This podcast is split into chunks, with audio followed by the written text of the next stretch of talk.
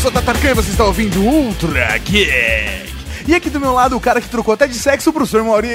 Muito obrigado. Professor Amara. A viagem pra Tailândia foi, velho, bem complicada. Inesquecível. tal. foi bem difícil. Fiquei até com medo de viajar de avião pra lá, porque é meio tenso, mas tá ligado? Cara, eu não sei porque me veio Agents of S.H.I.E.L.D. com Tahiti. Só piada pra quem assistiu Eu não entendi. E também temos aqui a presença dele, do excelentíssimo senhor prefeito, o cara que migrou para o time dos casados, senhor Viváqua. Queria saber se o SUS é considerado um sistema operacional. Que horrível. ele é um sistema e ele opera pessoas. Muitos não sobrevivem, mas. Não, não. É legal que o Tato ele nega. É que nem cosquinha de namorado, né? Ele, não, para, mas adoro você. Faz o jabá, vai. Bom, eu sou da cidadegamer.com.br. Acesse lá podcasts semanais de notícias e temáticos. Que bonito. Olha só. E hoje, professor Mauri, vamos falar sobre migração de sistema operacional. Você que está no PC, quer migrar para um Mac ou vice-versa. Você que está pensando em trocar de sistema operacional do seu smartphone. Ah. Professor Mauri, vamos falar tudo isso agora. Não, vamos falar disso agora. Não, vamos falar depois dos Recadinho. recados. Tem que mudar o formato desse recado, hein? Recadinhos do coração. Coração não, caralho. Tá bom, recadinhos. Recadinhos, mas... Estamos aqui para mais uma sessão de recadinhos do coração. Exatamente, professor Mauri. E hoje, para comemorar, hoje é dia do podcast. Dia do podcast. Dia do podcast. É. Eles cantaram Dia do podcast, dia do podcast, dia do podcast, dia do podcast.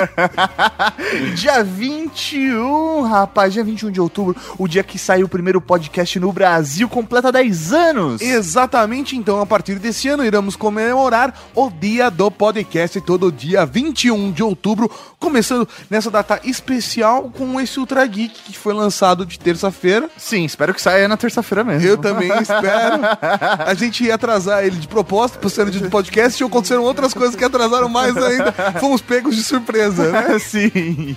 Mas, professor Mauri, em celebração do dia do podcast, eu tenho uma proposta para o senhor. Diga. Vamos cada um de nós recomendar três podcasts. Olha só que beleza. Olha só, eu recomendo, vamos fazer intercalado, porque senão a gente rouba a vez um do outro. Fechou. Eu recomendo o Papagá. Caramba, eu vou recomendar o Papo de Gordo, então. Eu vou recomendar. O, aliás, Papo de Gordo. Já vou, vou aproveitar, vou deixar o recado que nós participamos do último Papo de Gordo, episódio 139, Desapego Social, onde tem um desa... Cara, eu sou. Eu, eu juro, cara, eu não gravei aquilo bêbado, mas eu tô com um desapego social, velho. Aquele programa ficou muito bom, Meu velho. Deus do Ficou céu, muito bom, velho. muito bom. Eu recomendo rádio. solto. Solto. Eu recomendo Radiofobia. Porra, você recomendou o que eu ia recomendar. Os dois que eu ia recomendar, você recomendou.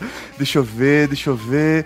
Eu recomendo o Perdidos no Play. Boa! Eu recomendo o Jurassic Cast, professor Mauri. E, cara, eu não vou recomendar o Cidade Gamer porque ele já tá com jabá nesse programa. Exatamente, é então, isso que- então eu vou recomendar o Pauta Livre News. Pauta livre. Vou bate aqui, Mauri. Muito Ó. bem, cara. Todos esses links estão no post para você conhecer seis podcasts novos hoje, nesse dia do podcast. Olha só. Mas vamos estender que seja a semana do podcast, É isso aí. Mauri. O mês, o, O, ano. ano. O dia do podcast é todo dia. É todo dia, como é o dia da mulher, Exatamente. como é o dia das crianças. E o dia da pizza. E o dia da pizza, sempre. Todo dia eu dou um abraço de uma criança, como uma mulher, uma pizza e ouço um podcast. Nessa ordem. Nessa ordem. Não pode variar, né? Não, não pode variar. Se quiser ter mais informação, acessa dia do podcast.com.br. Também queria aproveitar esse momento para convocar a Cavalaria Geek, para além de usar a hashtag o dia do podcast, para também doar sangue. Exatamente, quanto mais sangue doarmos, mais perto nós estaremos do céu? É, ou não, mas perto estaremos de mais ouvintes na Cavalaria Geek que nós temos. Exatamente, né? Porque né, a galera viva e feliz, né? É bom. Vamos lá então, o recadinho da nossa querida amiga Chibi Carol. Falou que o amigo dela está precisando de doações de sangue para seu sobrinho, porque está fazendo transfusões constantes. Só esse mês foram mais de 15 bolsas de sangue. E cara, ver criança doente no hospital é uma coisa triste, velho. Fazendo quimioterapia, cirurgia é foda, então realmente vamos ajudar, Cavalaria Geek. Você pode fazer a sua doação de sangue no Albert Einstein, na unidade do Morumbi, e as doações podem ser feitas no bloco D, quarto andar, em nome de Fernando Perrinão Moretti. O nome completo está aqui no post e mais o link para mais informações de como fazer a doação E onde Albert doar. Einstein. E onde doar também. Isso né? aí. E por último, recadinho pro senhor Mauri, vamos falar de WeCast no Android, também no, no, no- 那道我们都 seu navegador. É, Eu ia é. falar um, mas não pode, é em todos os É em navegadores. todos. Né? Essa é a última semana para você que quer contribuir e garantir a sua cópia do WeCast no Android antes de todo mundo. Ah, que beleza. Entra lá, catarse.me barra WeCast. Exatamente, e depois, professor Mauri, vamos, depois que fechou o WeCast, a gente vai falar com todo mundo que comprou suas cotas de participação no Trageek, etc. Então, recado Cavalaria Geek, fiquem tranquilos, o que é de vocês está garantido. Está garantido. Mas o que tem agora, o que tem agora, o que tem agora, o que tem agora, professor Mauri, o que tem agora?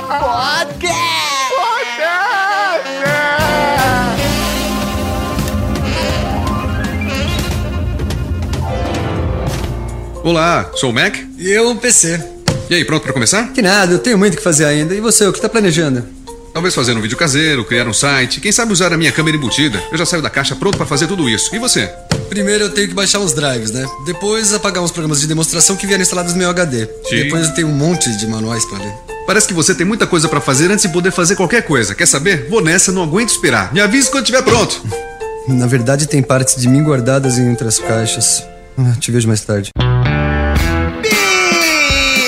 Beleza! Você acha que tem que mudar o beleza também? Não, o beleza é o que me avisa que o Ultra Geek começou. Ah, entendi. Pra você saber. É, Ele liga a É chave. que nem o interfone sexta-feira. Ou chegou amigo ou chegou a pizza. É um bom, é um bom presságio. Aqui em casa é a puta. Vamos começar então falando de sistemas operacionais, porque é uma coisa natural que depois de um longo tempo você utilizando o mesmo sistema operacional, você se questione: será? Será que eu estou no caminho certo? Será que é isso que tudo que eu preciso? É, o que eu preciso no meu dia a O dia? que eu quero descobrir, né? Também tem, tem a questão da dúvida, tipo, pô, tanta gente usa o outro, o que, será que tem de bom? É. Eu- eu- será que se eles pularem da ponte eu também tenho que pular? É a pergunta que Será toda que- mãe faz. Pense diferente.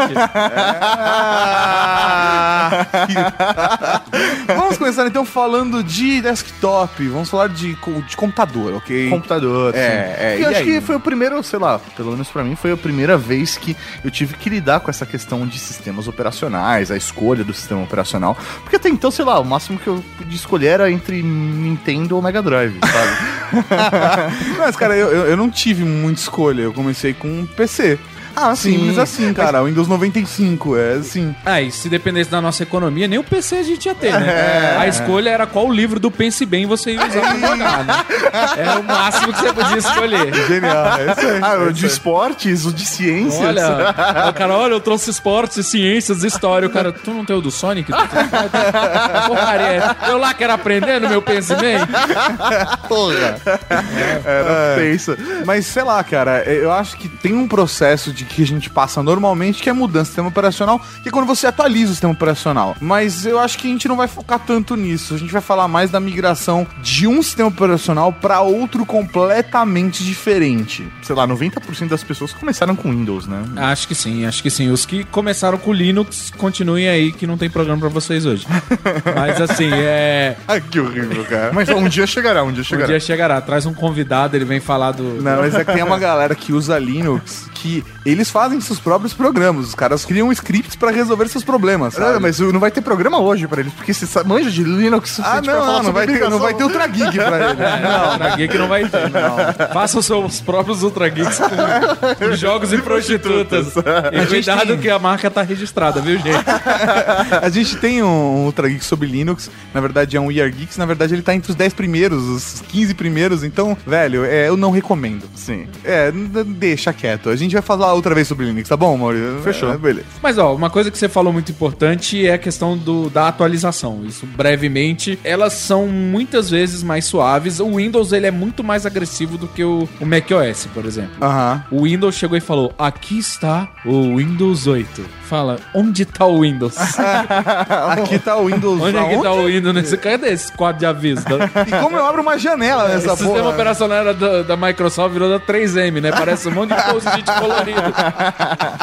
Mas a, a- cada evolução do macOS é sempre uma, uma melhora de coisas. É o que a gente sempre brinca, né? A Apple, ela faz em toda a linha dela, seja telefone, tablet, sistema operacional, ela pega o que os outros estão fazendo direito e ela faz com 100% de integração com o sistema dela. Aham. É, isso aí, né? Ela, ela deixa tudo. Você fala, pô, por que nunca fizeram tão fácil desse jeito, né? É, não, o- por exemplo, ah, você tem um aplicativo de organizador de pastas no macOS. Ah, e você baixou ele num site .dev.info. Cara, o site tá hospedado na Tailândia. Aham. Literalmente, assim. E aí é tipo um arquivo que você joga e tal. Aí a Apple vai lá, atualiza o sistema e faz um que funciona, que não trava na busca, que não faz isso, que não faz aquilo. Então é, é o que a gente espera, mas essa migração, a primeira coisa que a gente vê é justamente isso: é o que tá faltando de um sistema para outro. O que, que você tá habituado, né? O nosso querido Leo Lopes, nos workshops de podcast dele, sempre fala: não importa onde você edita, você tem que estar familiarizado e o sistema tem que funcionar para você. Aham. Aqui vale a mesma coisa. Vai ter a galera do.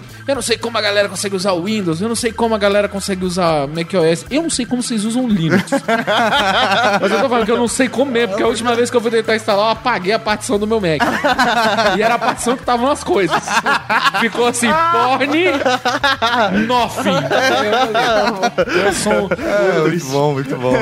Mas a grande verdade é que o sistema operacional ele é uma ferramenta, então você vai ter que escolher, obviamente, qual a melhor ferramenta pra você e com as coisas que você faz no dia a dia. Obviamente, sei lá, se você quiser cortar uma madeira no meio, você consegue fazer com um martelo, mas você pode usar um serrote, ou você pode usar uma serra, ou Uma você, serra elétrica. ou você pode O ter uma caixa de tem- é, o ferramentas. bombeiro hidráulico não usa as mesmas ferramentas no eletricista.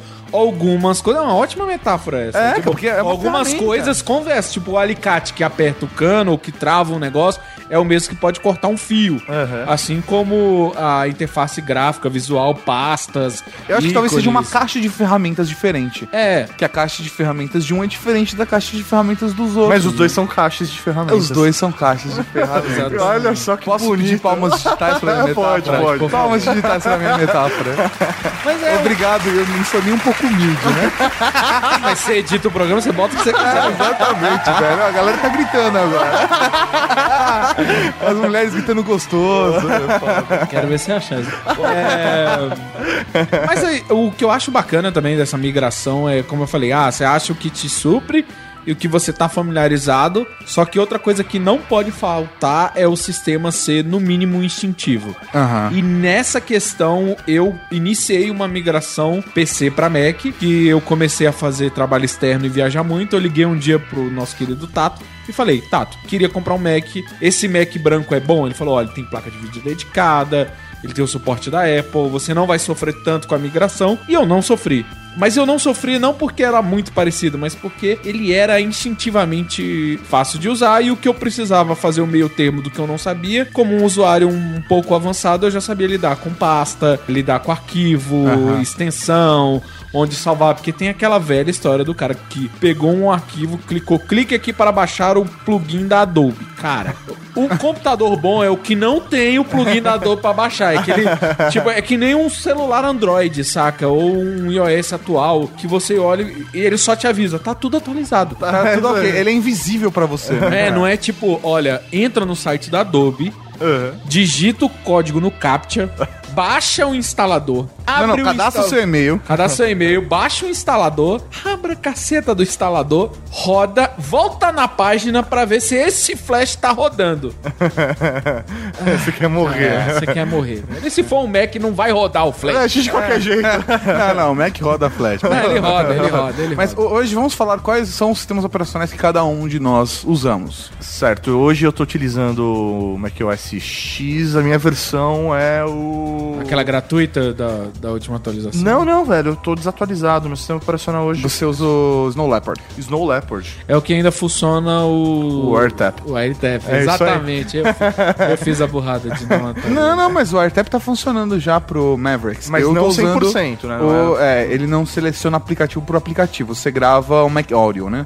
Aham. E eu tô usando o Mavericks. É, eu tô usando o Mavericks, foi aquele que eles deram grátis, né? Foi o primeiro que eles liberaram de graça. É. Não foi o. O Lion? N- Não. Não. O Lion você pagava R$29,90. O Mountain Lion não saiu de graça? Não, o seguinte saiu. Ele tinha um, aquele que a gente chama minor tweaks, assim, é umas mudanças pequenas, mas o que eu achei legal é que, por exemplo, eu comprei o, o iMac da Gabriela, né, da minha esposa, e ele estava com o Windows instalado. né? Tem galera aí que tá arranhando a- Sério, mesa mano? do trabalho. A galera que tá ouvindo. Não, o cara mordeu a cadeira e ele foi com a boca, Ah, velho. Não, não, eu acho legal você ter um dual boot e usar os dois, senão não e, e aí eu, eu comprei de um amigo meu que trabalhava numa redação e, tipo, o software de editoração do portal que ele trabalhava só rodava em Windows. Ele comprou esse Mac num bom preço, ele não ia desfazer. Ele falou, vou instalar Sim, o Windows. Windows, Ele aham. instalou. Não é, gente, ele não falou, ele não fez um... Não é uma heresia. Ele não sabia usar o Mac. Quer dizer, Ele- é uma heresia, mas. ele, né? cara, ele só usava na redação. A redação abriu o home office porque não tinha espaço. Ele foi pra casa. Ele não sabia nada de informática. Ele comprou um computador que estava pronto pra rodar. E se você instala com o CD do, do Mac, ele já instala os drivers todos. Sim, Sim, sim, sim. é, É, mágico. tipo, é, é mágico. Aí tem uma coisa. Quando a gente foi instalar de novo, tudo que eu precisei fazer foi entrar no modo de boot, lendo um tutorial que eu peguei no meu celular, segurando o Alt, eu instalei via pendrive. Beleza. Pô, vou instalar de novo. Eu tive um problema com o, o meu MacBook que eu perdi todos os dados. Só que eu já estava com o Maverick, que é a última versão. Sim. Aham. Entrei no modo Alt, ele detectou que tinha um Wi-Fi e ele tinha uma interface para eu baixar de novo o OS. Que Pelo foda. Eu não precisei de disco nem pendrive. É foda. Caralho. Eu tomei, eu bati o olho assim, eu falei, cara, se eu tivesse um HD com Time Machine seria até mais fácil. Mas se eu tivesse um backup no iCloud, num Time Machine menor, sei lá, acabei de formatar, eu poderia fazer também. Que Cê- foda.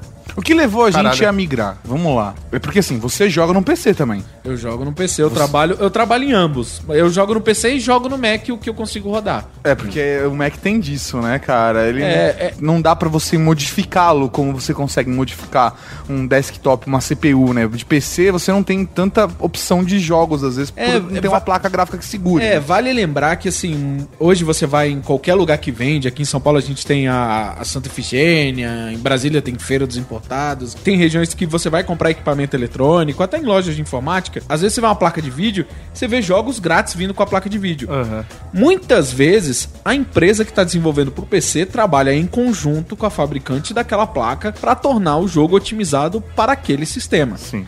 Então, se você tem empresas desenvolvendo jogos que funcionam muito bem com placas de vídeo específicas e você tem um sistema operacional dependente de um computador fechado já, ele já é um computador que roda o macOS, ele vem de fábrica desse jeito, e você não tem essas placas específicas, você tem o hardware da Apple com uma combinação aqui ali de Intel, os jogos eles nem sabem por onde começar. É tem aí. empresas que fazem, tipo a Blizzard, ela virou e falou: a gente tá todo mundo jogando World of Warcraft, a gente não quer que quem tem Mac não jogue. Aham. Então se vira, galera, e vamos. Então eu jogo o World of Warcraft em português, dublado, igualzinho no meu PC. Saio do meu PC, tipo, sei lá, precisa gravar, vai faxinar o quarto, tô jogando. Eu sento no Mac, eu até levo o meu mouse que é USB, se for o caso, pra jogar no notebook, e roda liso a 60 FPS, tranquilo, otimizado tanto pelo hardware quanto pelo software. Agora, o que que fez essa migração, o que, que fez esse processo, pra mim foi curiosidade. Eu conversei com o Tato há muito tempo atrás, eu tava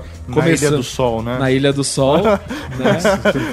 Tem um ponto de ônibus na frente, ele desceu do busão na Ilha do Sol. Eu achei que ele tinha que fazer. Eu nunca gostei das piadas do busão, mas eu imaginei um ponto de ônibus, ele Você desceu. queria fazer parte do clubinho. né? É, droga, eu não quiser. Se puder editar essa parte. ou editar eu falando. Ou não editar eu falando. É. Mas é, aí eu perguntei, eu, Tato, você edita? Ele falou, cara, eu fiquei dois anos com esse MacBook branco, que era o modelo de entrada. Ele tinha placa dedicada da Radeon, ele era potente. E a Cidade Gamer, ela foi criada, editada totalmente No whitezinho. no ali. whitezinho. Então era um notebook relativamente barato pro emprego que eu tinha na época, né? Aham. E eu falei, não, eu queria um PC pra jogar, eu queria um PC potente e tal, não sei o quê. Mas tinha que ser notebook, porque o PC de casa ia ficar de um jeito e o outro pra levar. Quando eu vi que eu ia ter que jogar quatro pau na mão de uma empresa de notebooks, eu falei, tá, vou pegar um modelo mais baixo, deu 2.500, e aí, tipo, em cima da hora eles falaram que não ia entregar, me devolveram o dinheiro, uma empresa famosa, mas aí eu virei e falei, cara, vou investir, falei com o Tato, acho que foi numa campus, ele sentou, me mostrou tudo que eu podia fazer, ele, ah, cara, a gente edita, na época, o We Are Geeks, a gente edita o áudio nele, o GarageBand, a gente não comprou um software pra ele, porque tudo simplesmente roda. Já chega e tá aqui. É, aí eu fui, peguei e, cara, não me arrependi de verdade, porque na época não tinha um notebook de. Eu não estou falando que eu tenho dinheiro sobrando. Foi uma opção de trabalho. e eu gastei o dinheiro que eu ganhava no trabalho para trabalhar mais. Então foi tipo. Como se eu tivesse melhorado o carro que eu uso pra fazer entrega. Sim. Basicamente isso. Cara, Agora não- você vai de Lamborghini. Aí eu não me arrependi, mas por quê? Porque o mercado não me supria. Ele Aham. não me supria de uma maneira. E eu sei que pra mim, como usuário de jogos, o PC seria muito superior. Mas não tinha algo no mercado. Sim. Então a mudança, o impacto inicial foi porque eu precisava de uma estação móvel de trabalho. E todo mundo virou e me falou, cara, sem vírus, na época, pelo menos sem vírus, sem travar, otimizado para áudio, otimizado para vídeo. Para você achar um notebook PC para isso, você vai ter que ir pro exterior ou encomendar numa dessas online. Você monta o seu PC virtual, chega no final e o pente de memória que você queria não tá lá, você volta. a etapa É do toda. começo, filha da puta. É, exatamente. Aí eu falei, cara, vamos arriscar. Depois disso, eu fiz a migração pro MacBook Pro com o dinheiro que eu também ganhei. Agora eu não tô ganhando mais dinheiro, tô com o mesmo MacBook Pro há cinco anos. É que é muito parecido com o nosso caso aqui, né? A gente pegou um MacBook Pro já faz quatro anos. É isso? Três, quatro Antes anos. Eu tava com o Whitezinho, É isso aí. que foi o que começou o blog, cara. O Year Geeks nasceu no MacBook White. E a cara. migração aí pro macOS foi justamente por causa do trabalho. A gente percebeu que a gente ia ter um desempenho melhor no nosso trabalho. Oi, eu sou o Mac. E eu, PC. Eu curto fazer coisas divertidas, como vídeos, músicas, Eu podcasts. também faço coisas divertidas, como agendas, planilhas, gráficos. Certo, mas divertidas no sentido. Por exemplo, seria complicado registrar os momentos de uma viagem com a família em um gráfico. Não é verdade. Por exemplo, essa área cinza claro poderia representar as horas de descontração, enquanto esta área cinza escuro representaria as horas à toa. É, até sinto como se estivesse lá, juro. Talvez seja legal a gente falar que tipo de sistema operacional é mais legal pra que tipo de função, para sabe, que ferramenta pode te ajudar mais, dependendo do que você quer. Por exemplo, uma coisa óbvia é, se você quer jogar PC. Um, um PC, a não ser que você que- queira comprar um Mac Pro com 12 cores, que aí você vai gastar 40 mil reais no Brasil, você vai ter uma máquina foda pra rodar games. O problema é que talvez, por não culpa da Apple, você não vai ter os jogos pra jogar. Porque as empresas às vezes não vão estar dando suporte. Ah, e você é pegar um Mac de 40 mil e instalar o Windows. Se for fazer isso, instala o Windows 2000. Só de sacanagem. Windows ME, ME, O milênio, só né? pela putaria. Sacanagem. Mas é, eu acho que hoje, pelo menos dentro do Windows, você tem ótimas placas de vídeo pensando em jogos, mas que vão te proporcionar também uma ótima opção para edição de vídeos, né? Sim, sim, sim, sim, É, o Gaveta mesmo, que edita lá pro Jovem Nerd, ele usa e ele usa duas e ele manda renderizar no hardware, né? A Adobe dá essa opção. A Adobe tem essa vantagem. Quando ela pega um Mac, ela sabe exatamente o hardware que ela tá lidando. Ela no máximo vai lá e checa a memória, porque o código diz assim, ah, Mac Early 2011, assim, né? Que você pode, você dá propriedades no ele- computador, que ele ele, é diz o dividido modelo cada seis seu- meses, né, ele é É, ele, é, ele joga a propriedade do seu. Ele só vai lá pra ver quanto de memória tem e aí a Adobe padroniza a otimização dela conforme o seu sistema. A Valve também faz isso nos jogos dela que rodam via Steam.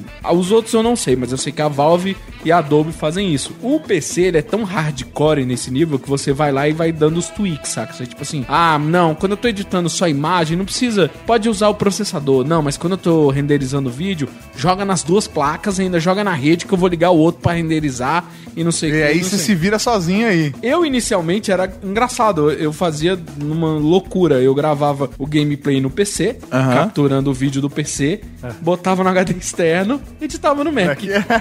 Ah, eu edito no Final Cut. Eu, eu, a ferramenta que mais me agradou até hoje foi o Final Cut. Vou começar a mexer no Premiere, mas mas aí pra mim um Mac atende. Porque eu tô tão acostumado com GarageBand, que é a, a opção de que a gente usa pra editar Ultra Geek, que o Final Cut é muito próximo, então é, fica É. mais fácil pra mim, entendeu? É mais ligado, eu acho que o Premiere ele é mais bacana pra ligação Photoshop mesmo. Aham. E aí é universal. Essa é a vantagem. A Adobe ela teve que manter, ela tem que manter a identidade de- do produto de desenvolvimento, tanto que ela fez tão bem isso que agora os Chromebooks vão rodar É, Photoshop porque o negócio tá fazendo via streaming, É nuvem, absurdo, etc. é absurdo, Então absurdo. assim, ela conseguiu. Ah, porra, por que, que é tudo igual? Por que, que o programa é igual no PC e no Mac? Tinha que ser melhor em um, melhor no outro e não sei o que, não sei o que. Não, cara, não precisa. Ele basta ser igual porque o máximo que vai mudar é o posicionamento de tecla. É isso É aí. isso. É isso aí. Que é uma das coisas que muita gente apanha no Na OS. migração pro Mac, é. A, a Apple ela pode dar o suporte completo a português, mas ela não. Se ela já tá vendendo cada notebook, ela não vai botar um cedilha no teclado dela, cara. Sim.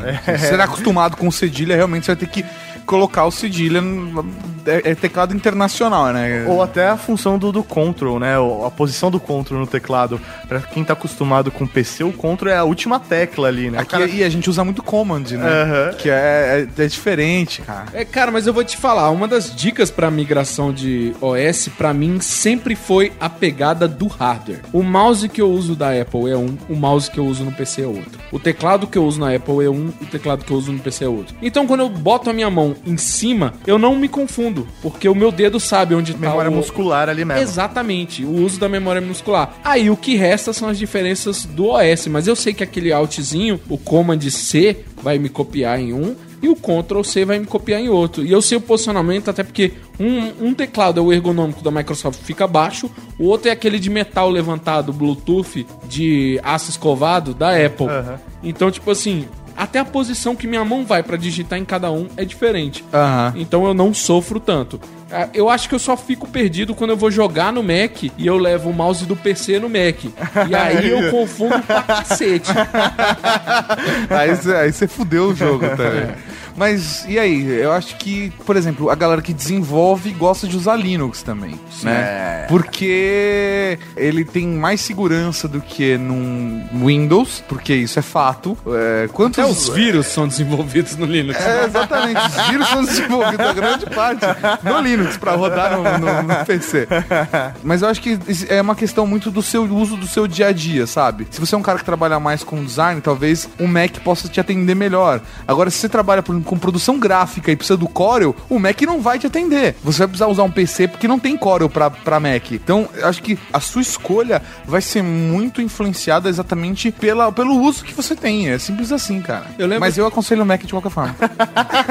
Eu lembro que uma vez eu tava conversando com o Tom Pérez e ele tava falando que ele desenvolve, ele programa, ele faz códigos, que às vezes ele tem que deixar um computador rodando e testando, não sei o que ele faz. Ele faz, ele faz verificação de, de sites, etc. É, Bem exatamente. bacana. E ele falou que o sistema, olha isso, você vê como é irônico. Ele falou que ele testou em diversos trabalhos dele, em diversas máquinas. Ele falou que não existe nada mais potente para fazer verificação do que o Windows 7 instalado no MacBook Pro pro programa que ele usa. Então ele achou um uso tão específico Caralho. que ele chegou num sistema e dentro dele ele instalou outro para migrar para fazer um tipo de serviço. E ele falou, cara, pegava um notebook top de uma fabricante tal não chegava perto. Eu pegava o mesmo sistema pro macOS, lerdo. Aí eu rodava ele no Windows 7 dentro do macOS, mais rápido de todos. Eu falo, cara, É, Você achou- você achou alguns, anos, alguns anos atrás, a, a PC World lançou numa, uma reportagem falando que a melhor. Qual o nome da revista? PC World, né? Essa- PC World. PC It's fucking awesome. Neste verão. Só vai lembrar, só vai lembrar aqui, né, que como eu tenho um site de games, antes de você continuar, a gente tem a brincadeira que surgiu no site The Escapist, né, que é um site de britânico. The Escapist. É, eles falam da Glorious PC Master Race. e assim, Caralho, e são é uma- é uma todos pronúncia bonita E são essa. todos pictogramas. Então tem assim, é um cara que é o pictograma daquele básico de banheiro, né? Aí tipo assim, Humble Console Peasant, né? O, o plebeu do console. Aí Glorious PC Master Race. Aí tá o cara com o, o peitoral triangular, uma cabeleira loura, todo musculoso, em pictograma. Então a gente brinca, porque o PC ele vai além do tipo, eu tenho um Frankenstein, tenho, mas a placa de vídeo desse Frankenstein renderiza, tipo, o filme novo do Tron é, em 5 minutos, cara. É, a PC World lançou uma reportagem alguns anos atrás falando que a melhor máquina pra rodar o Windows era o MacBook Pro. Que é exatamente isso, cara. Melhor performance possível, porque o driver tudo batia certinho, então não, não tinha problema. Eu, inclusive, no meu próximo Mac, vou rodar Dual Boot. Não rodo Dual Boot hoje, porque, infelizmente, cara, por conta dos podcasts que a gente edita, dos espaço. vídeos, a gente não tem espaço, cara. Acabou, não tem espaço, entendeu? Mas eu pretendo, no próximo Mac, fazer Dual Boot. Eu acho que uma grande mudança que rolou, pelo menos no Windows, foi em relação à interface dele, né? Do Windows 7 pro Windows 8, você É. teve uma mudança extrema, né? Mudou completamente a cara, como você lida com o sistema operacional. Isso fez com que o cara que já está no Windows tivesse que migrar pro próprio Windows, né? Ele teve que fazer uma migração interna. ali, né? É, mas eu imagino que Vaco possa falar isso com, com maior propriedade, porque essa interface do Windows veio dos games, né? Não é uma É. coisa que surgiu do nada, né? É, eles começaram, na verdade, a Microsoft testou no Zune, mas a gente pode falar que começou no Xbox 360. É porque o Zune. Ninguém usou o Zune. Ninguém usou. Ninguém viu isso no Ninguém Então, cara, assim- Reza a lenda que o Bill Gates tem um Zune. funcionando e com a atualização, mas... e atualizado. É, A, a grande verdade é que o Xbox foi a prova de ferro de que a interface funcionava. Exatamente. O Xbox ele não podia contar com um mouse mesmo com o Kinect funcionando com o Wave, né? Você Aham. utilizar aquilo. Mas o Xbox ele não poderia contar que você tivesse a agilidade do mouse. O que, que a gente fala que é a agilidade do mouse? Se eu viro pra você agora, mesmo com touchpad ou com um mouse de 6 quilos que um gamer usa e fala, clica no X pra fechar a janela. Você, em tipo segundos, você arrasta até o X. Eu, Se é você um- tem no menos de espaço- 50 anos, você É, arrasta você o X. arrasta até o X. Porque você tem mais de, 150 de, de, você tem mais de 50 anos, é assim, você vê ah, indo e as pessoas, vai, vai, vai, vai, vai. Não, esquerda, esquerda, esquerda, não, esquerda, vai, vai. É uma hora e meia, cara. Começa a ligar no Skype. né? É um filme de Você terror. tava no Word! Tá ligando pra quem? que conta é essa do Skype? É. A conta é 94H2XL cedilha. Como é que você fez? A, f- a foto é um enquadramento horroroso da webcam, assim. Beijo, pai. A gente, a gente ama, mas sacaneia, né? A gente- Mas não é todo mundo, a gente tem vários geeks que ouvem o Geek que não tem essa dificuldade. Mas a gente sacaneia por conta dos pais, avós, tios, né? É, mas a, a usabilidade de interface vem disso, né? O Xbox ele contava com direcionais e botões. Ah. Um vai, um volta, um mostra mais informações e o direcional. Se você pensar nisso em questão de mobile hoje, você tem o botão back no Android, um botão home, que o Xbox também tem, e o, às vezes você segura no aplicativo para obter mais informações. No Xbox é a mesma coisa, às vezes o X ele configurava, mostrava, falava, ah, aumentar esse tile, pô, eu gosto tanto, então você entrava na loja e tinha um destaque dos lançamentos da semana, era um quadradão, um retângulo gigantesco e coisas menores, ofertas, itens para o seu avatar e por aí vai. O que ficou bacana disso é que criou-se uma interface, é, como é que a gente chama? Interface unificada. uma interface unificada, as pessoas simplesmente se habituaram a usar. Só que quando você coloca esse sistema de novo num computador que vem padronizado com mouse, uma interface de pouco movimento e que ninguém ia botar a mão nas setinhas do teclado para mexer, você tinha duas opções: ou agilidade no mouse ou interface de toque. É, e foi Aham. acho que a Microsoft pensou. Ela imaginou que a interface de toque ela ia se pegar, acho que antes do que ela se antecipou. fato, é, é. Ela, se- ela quis dar um passo à frente. É, a gente coloca, por exemplo, o macOS quando ele aparece. Você tem aquele photo booth, né, Pra tirar sua foto. Se ele não tiver na barra, você entra no aplicativo, etc, etc, e coloca, você pode fixar ele na barra e tal, você clica, ele inicia sua webcam e tem um sistema de tirar foto. Beleza, ótimo. Se você comprar um notebook que também tem isso da Microsoft, a diferença é que ele pode aprender com a sua usabilidade por ele ser mais atual e virar e falar: "Tá, essa pessoa tira muito foto com webcam". Então, o aplicativo do webcam vai perguntar: Ei, você não quer me deixar aqui um tile com a foto da webcam? Pô, o cara usa muito o Chrome, então o Chrome vai ganhar uma área preferencial. sim. que se tornou pra mim a maior vantagem da usabilidade é que a gente perdeu aquela burocracia de softwares e ganhamos interfaces mais parecidas com aplicativos. É, a grande É, verdade é que ah, o Windows 8, ele ganhou uma home. Então, antes de você acessar o iniciar ali, o, o desktop não é sua home. É, a, a home são as live tiles. Você consegue, por exemplo, ter os seus aplicativos principais a um clique de você. Então, é nesse ponto, pra quem, sei lá, se você já tem Steam, Chrome, esses aplicativos básicos estão tudo na sua mão. É isso que é a maior facilidade dele. Eu vou dizer como é que é a usabilidade no Windows 7. Todo mundo já sabe, parece que eu tô batendo no martelo mais antigo, o martelo que Jesus usou pra fazer mesa. Cara, mas assim, tem gente que usa macOS e não faz ideia como é, ou é muito parecido. Eu, como eu jogo bastante, eu tenho o Steam, ele já tá no autorun do Windows. Então, pra eu abrir o Steam e escolher um jogo da minha lista, eu vou lá na barra e pra barra não ficar poluída, a barra de ferramentas do lado do relógio no Windows 7, eu clico ela expande. Eu posso escolher pra ele ficar à mostra, mas eu prefiro coisas que eu uso com maior frequência. Eu clico, mando ele abrir. Ele vai carregar porque ele tá rodando só por trás ele vai carregar, vai abrir e aí eu vou começar a usar. Se eu tenho um ícone na minha cara, Só aperta ele. você só aperta nele. É a mesma facilidade que você tem com a interface de toque do seu celular. A sua home screen, sabe? Seja você no Que agora iOS. no Mac tem um Launchpad. É, exatamente. Pra quem usa o Launchpad tem basicamente a mesma função. Apesar de eu achar que o próprio dock já cumpre muito bem essa função de colocar os seus aplicativos Cumpre. principais à sua, à sua mão em qualquer segundo, né? É, de fácil acesso. Aí vem aquela questão: o que, que a gente utiliza de verdade e como dar uma usabilidade melhor? Porque as atualizações do Windows 2000, do Windows XP, pro 7 foram estéticas. Elas, lógico, ficaram otimizadas, os processadores melhoraram, o uso de memória ficou maior. No XP ficou bom. Ficou bom. Aí você chega no 7, você otimiza ao máximo e você vira e fala: tá, a gente tem um XP Power. Saca? Era a diferença daquele carro Puma que tinha motor de Fusca e você e tinha o Puma com um motor de Opala. Ele mudava pouca coisa, mas o carro voava. Sabe? É uma péssima comparação, mas é um, a diferença. Mas foi o melhor que você conseguiu. É, é um gol, é um gol 1.0 e um gol 1.8 completo com tudo. Então ele é bonito e potente. Você tá fazendo propaganda da Volkswagen, tá ganhando alguma coisa, né? Pois é. Patrocina a vida o, dele. O Vaco tá querendo fuder a gente, a sua marca de carros. A, a versão custa 20 mil reais a mais.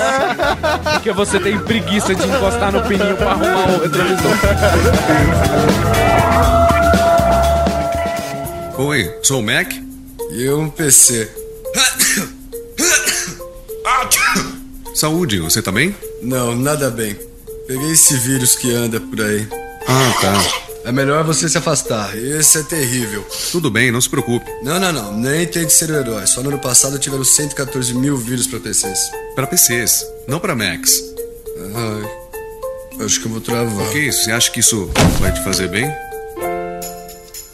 Porém, nossas vidas, elas não estão mais presas ao PC, à mesa de trabalho, Ó, né? a minha vida é muito mais do que isso. Agora a minha vida, ela é mobile. Ah, é Popeye. Cara, os nossos smartphones, nossos telefones, né, que agora viraram smartphones, eles são literalmente computadores de mão. Então eles precisam de um sistema operacional rodando neles e aí começaram a surgir diversos sistemas operacionais. Nunca essa questão foi tão abordada como no mundo dos smartphones, porque na época dos feature phones, a gente não falava nisso. O sistema operacional não fazia a menor diferença, você rodava aplicativo Java Você e fala era... fazer diferença se ele rodava Java ou não. Não, não, não, mas é isso. Se ele, se ele rodava Java, e foda-se. Era muito mais a interface. Ah, eu tô acostumado com a interface da Sony Ericsson, ou da Siemens, ou da Nokia, Nossa, eu lembro né? do celular da Siemens que você... Nossa. É, então, ou da Ericsson, ou da Sony. cara. É, então, cara. Propaganda do paparazzi que ele... Pegava ele- o celular com a câmera ali. Nossa, cara, ele mandava a câmera por CD. Que vergonha, cara. A foto de 1.3 megapixels. É, A câmera frontal do meu celular é melhor do que isso. É, exatamente, cara. É foda, é foda. E aí hoje a gente tem os smartphones, que eles são basicamente computadores mesmo. O sistema operacional faz diferença. A maneira como você interage com esse computador de mão faz a maior diferença. É, Eu sou a única pessoa que fica com o pé atrás do Chromebook que preferiu um Android Book. Cara, é engraçado. Eu né? já pensei muito. Sabe o que eu acho que, da maneira como a miniaturização continua acontecendo, eu imagino que em breve os nossos notebooks, na verdade, vão ser nossos smartphones com aquela lógica meio daquele MacBook que saiu, sei lá, cara, na década de 90, que vinha com um dock. Você tinha um monitor e você tinha uma CPU. Você pegava o seu MacBook, inseria no dock da CPU e ele virava o seu desktop. Eu acho que o smartphone vai acabar fazendo meio que uma função A dessa. Motorola sabe? A fez Motorola uma fez desse, isso, né? Mas não deu certo. É, ela fez uma primeira versão, mas É, era a uma Motorola antiga. Era a Motorola sim, sim. antiga. não- Eu acho que vai acontecer isso, assim, logo. Acho que a coisa mais difícil da decisão do sistema operacional de celular é ligado às features. Aham. Por quê? Porque, por exemplo, minha mãe ela não troca, ela tem quase 60 anos e ela não vai trocar de jeito nenhum o iPhone dela. Cara, ah, o Android, você faz isso, mãe, assim é mais fácil que não sei o que, que não é, pra ela não é. Acabou. Pra ela não é. Eu só queria que ela tivesse um iPhone de letra maior porque ela se recusa a usar óculos pra mexer no celular. Ela recebe uma mensagem no WhatsApp, tô aqui embaixo, quatro linhas. Ela bota a fonte do WhatsApp e Aqui em Bahia. Show. Exclamação da última linha. Mas por que, que eu digo isso? Porque hoje em dia não dá, de verdade, não dá. A pessoa pode falar, ah, não, porque pra mim tem que ser usabilidade. Um celular não funciona sem uma câmera boa. Se você está pensando em investir, estamos falando de interfaces que funcionam de maneira otimizada em aparelhos. Aham. Então, por exemplo, você tem o iOS que funciona de maneira otimizada nos aparelhos. A não sei se ele for muito antiga, mas a tentativa ainda tá lá e muitas vezes funciona assim. Sim, sim. E você tem os middle end e high end da Android que ou funcionam bem sem problema nenhum ou funcionam lindamente bem. Aham. E os low ends que são É, os mid-end funcionam bem, sem problema nenhum, durante um período menor. Sim. Né? E os high-end são funcionam lindamente bem por um período maior. E às vezes é só pra você esperar as inovações que vêm. Então, se você não tem, por exemplo, uma câmera, agora o dispositivo ele tá valendo mais, então segurança. Então, no mesmo ano que a Apple botou o leitor de digital, a Samsung botou o dela, Sim. Aham. sabe? Então, tornou-se uma necessidade, vai ser biometria pra todo lado. E é, é comum e é tradicional e eu acho que funciona. É, é uma coisa que a gente pode se habituar. A gente se habitua a digitar código, a arrastar desenho no negócio, mas a interface vem com base na feature. Por exemplo, eu adoro a câmera do iPhone, mas eu sei que ela está datada. É, ela tá e não tá, sabe? Ela tá e não tá. Eu sei que o megapixel não se compara ao uso de jogo de lente. Aham. Mas é só uma empresa que já tá, tipo, a LG, a Samsung, que já tá lá na frente, começar a brincar, como fez no Galaxy S5, sabe? Que você tem coisa. Ah, é, é, é via software, mas aquele hardware permite. É, mas se, se você for falar de câmera, eu já vou falar de outro sistema operacional. Então, é isso que. É justamente você entendeu? que foi Aí a surpresa. É uma mistura, eu acho, cara, de você fazer essa escolha de troca de, de sistema operacional por conta do hardware. A diferença do sistema PC Mac, Linux, é que na maior parte desses casos você pode mudar o hardware. Num PC e num Linux, você pode construir o seu hardware do jeito que você quer. A maior diferença desses dois universos é que no Windows Phone, no iOS e no Android, o hardware vem pronto. É como se fosse um notebook. Então, você tem que avaliar o hardware e o software. Agora, eu vou fazer uma pergunta pra vocês, pra dar a bola pra vocês. Quando foi parar na mão da Rede Geek, o Nokia, com a câmera Ultra Power, vocês O tiveram... Lumia 1020. É, o 1020, vocês tiveram que Uma ereção. Não, também. Mas vocês tiveram que considerar, mesmo sabendo que vocês podiam pegar ele só profissionalmente, como vocês fazem resenha, vocês tiveram que considerar a migração. Porque por mais que ele fosse virar o segundo celular, se você não Você tiver praticidade no, no sistema operacional, se chegar um momento que você precisa tirar uma foto e o celular tira fotos sensacionais, e aí você vai tirar e fala, o que, o que eu faço aqui? Sim. Não sei o quê. Não, não, eu, eu utilizei o Lumia 1020 durante muito tempo. Hoje, meu segundo device é um Android. Eu tô testando o Zenfone 5 da Asus, que tá chegando no Brasil agora. Na verdade, acho que no lançamento desse podcast ele já saiu, então eu posso falar tudo que eu quiser. Eu tô gostando bastante dele, então eu tô. Na verdade, eu uso os três sistemas operacionais hoje no meu dia a dia: o Windows Phone, o iOS e o Android. E eu acho que eu consigo cla- ver claramente a diferença deles. É óbvio que a gente vai falar vai ter um programa específico onde a gente vai falar do mercado atual e vamos falar dos aparelhos, Mas qual a gente vai aparelho, focar etc. em Vai- vai hardware ser, e tudo. vai ser um episódio inteiro pra falar de smartphones 2014, 2015, que nem a gente faz todos os anos. Mas eu acho que a, a mudança do sistema operacional mobile, ela é um pouco mais complicada do que a mudança do sistema operacional do seu desktop, do seu notebook, pelo simples fato de que é o device que você mais usa. É isso aí, você usa ele o dia inteiro, não tem como. E outra coisa também, e é a parte mais positiva pra nós que somos geeks. Ele é o mais interessante. Porque eu adoro a ideia de um PlayStation 4, do Xbox One. Mas é uma coisa que por software vai ficar atualizando, mas muitas vezes o hardware vai ficar lá estático. Agora, um celular, pra quem é geek e dá o seu jeito, cara, passa fome e troca de aniano. É isso aí. É isso aí. Cara- você não vai no motel, mas troca de smartphone. Cara, eu lembro, e eu não tô falando isso porque vocês tinham inimizade, mas eu lembro da relutância que era o Windows Phone, não porque o sistema operacional era ruim, até porque o Mauri me recomendou, vocês só me recomendam pra gastar dinheiro. o Mauri me recomendou. você faz pergunta e te responde, ué. O Lumia, né, que eu peguei o 720 na época, é, e eu utilizei ele antes de sair o Windows Phone 8. Sim. E eu utilizei ele pela câmera, pela Nokia. Aham. E pela, e pela curiosidade. Mas, assim como a diferença entre Mac e PC na área de jogos, o que faz realmente a grande diferença é o suporte de quem está desenvolvendo as coisas. Eu não consigo me ver hoje sem o Evernote, sem o Google Drive, sem um Dropbox, sem um É o Instagram. ecossistema. É o Exatamente. ecossistema. Se os desenvolvedores já. Porque, de fato, o Windows Phone, nesse caso. Acho que vamos focar um pouco mais em Android e iOS. É, Depois porque- a gente vai poder fazer o equilíbrio, assim. Porque a maior parte das pessoas tá fazendo troca. Se bem que a gente também trocou de pra Windows Phone. A gente também pode contar essa experiência. É, eu acho que a sensação que eu tenho ainda, usando o Windows Phone, porra, é um sistema operacional gostoso de usar. Ele é confortável, são botões grandes, sabe? Até Confortável é uma ótima palavra para porque isso. ele, sim, ele te dá todas as informações que você quer. Às vezes, só no desbloquear da tela, você já tem as informações que você precisa.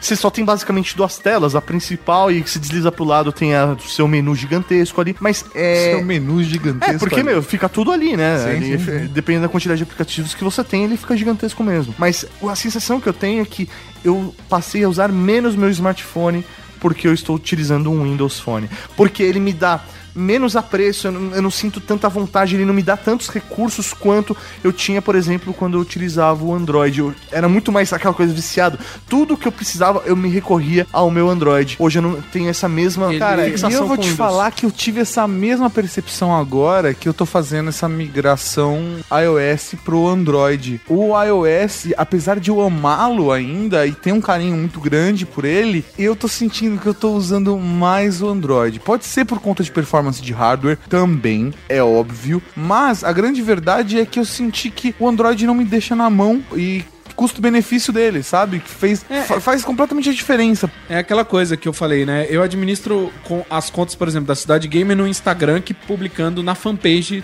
do Facebook. Aham. Cara, eu tinha um iPad. Uma e eu- galinha que, se chamava Marilu. Eu não sei porque foi antes do iOS 8, mas para eu publicar uma imagem que estava numa pasta no Dropbox, eu tinha que clicar no aplicativo do Dropbox, navegar até aquela pasta, abrir a pasta, abrir a imagem, mandar salvar, ir no Instagram, clicar, abrir a galeria, mandar ah, nova foto, em vez de desativar a câmera, abrir a galeria, recortar e publicar. O No Android, Android? no Android é o seguinte, tem um atalho na minha homepage do Android que é a pasta do Dropbox, Cidade Game e Facebook. Eu É clico um na atalho da pasta da tá pasta dentro- com o thumbs. Aham. Aí eu clico e falo, putz, hoje eu vou falar de Mega Man. Aí eu clico exportar para Instagram. Ele não vai abrir o Instagram e perguntar se vai. Não, ele já tá no crop, já tá no tamanho pra cortar e Aham. publicar. É isso aí. Acabou. Ah, eu tô fazendo uma coisa no Trello. Ah, o Trello deixa eu botar link pra uma imagem do Dropbox. No Android, é um clique. No navegador é mais rápido. Sim. Ah, sim, no óbvio. navegador ele tá, você tá logado no Dropbox, a gente só vai acessar aqui. Agora, ah, abriu o Dropbox, onde é que tá? Aparece o navegadorzinho do Dropbox, você vai lá, clica, tá aqui. Teve um dia desse que eu tava editando um, um trabalho, aí a pessoa falou, putz, eu acho que você botou o arquivo errado. Eu olhei e falei, ah, não, não, não, não, eu fiz o arquivo certo. É que ainda não Eu botei. É, atualização. não, não, eu botei na minha pasta interna e não na sua. E eu confundi. Aí eu fui lá copiar pra manter a minha cópia ainda e joguei pra pasta do cliente. Aí o cliente foi. Eu estava na rua, dentro do metrô. Eu teria que voltar em casa, não tava com o iPhone, não permite, mas. É uma liberdade que o aplicativo dá. Olá, eu sou o Mac. E eu um PC. Sabia que eu terminei de editar um vídeo agorinha mesmo? Que coincidência, eu também acabei de editar um. Eu fiz no iMovie, foi fácil pra caramba. Bem, eu duvido que o seu seja tão bom quanto o meu, mas se quiser, olha. Seria ótimo. Oi, sou o vídeo caseiro do Mac. Diz aí, parece coisa de profissional, hã? Ótimo. Tchau. Ei, ei, e o seu? Deixa a gente ver. Mostra sim. Tá, tá bom. Qual é? Eu sou um vídeo caseiro feito no PC. É um trabalho em andamento.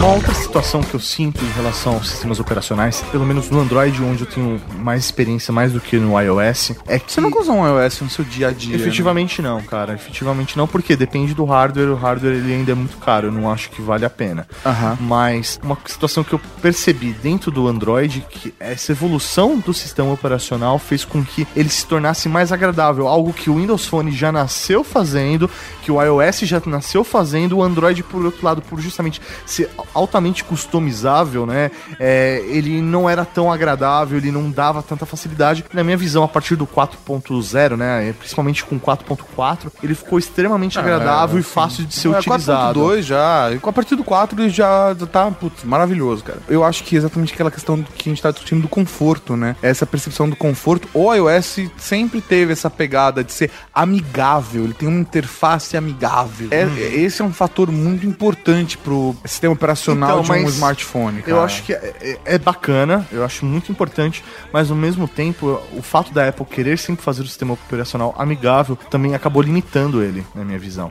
Por quê? Ele não pode ter grandes mudanças, ele não pode ter grandes revoluções ali dentro, porque aí ele vai deixar de ser amigável nessa transição. Diferente do Android, que a cada, sei lá, sistema operacional lançado, ele Não, muda cada muitas device. coisas. Você pegar um device É. Samsung, um device LG, um device. Os dois rodando KitKat. Asus, é, cara. Você São... bate o olho e fala, ah, tá, cada um tomou a sua liberdade aqui. É um grande exemplo disso, a linha Note da Samsung, né? É, é uma interface, já a interface da linha Galaxy, Aham. né? Mas ela é adaptada porque você tem uma interface de toque com uma caneta editável. Então, até os softwares receberam, até os aplicativos receberam uma roupagem para é, lidar com aquele mecanismo de entrada que é a caneta. Né? O iOS ele sofre dessa falta de inovação, eu, eu não sei. E não me entenda errado, porque eu me considero um usuário hardcore e eu sou apaixonado pelo iOS. Mas eles estão parecendo cada vez mais pra leigos e pra leigos e pra leigos e pra leigos. Por que que eu digo isso? Porque o ícone, que era uma lente de tirar câmera, virou uma câmera. Sabe? Tipo assim, uma câmera que algumas pessoas nunca tiveram. Daqui a pouco eles vão trocar o ícone por um celular segurando pra tirar selfie.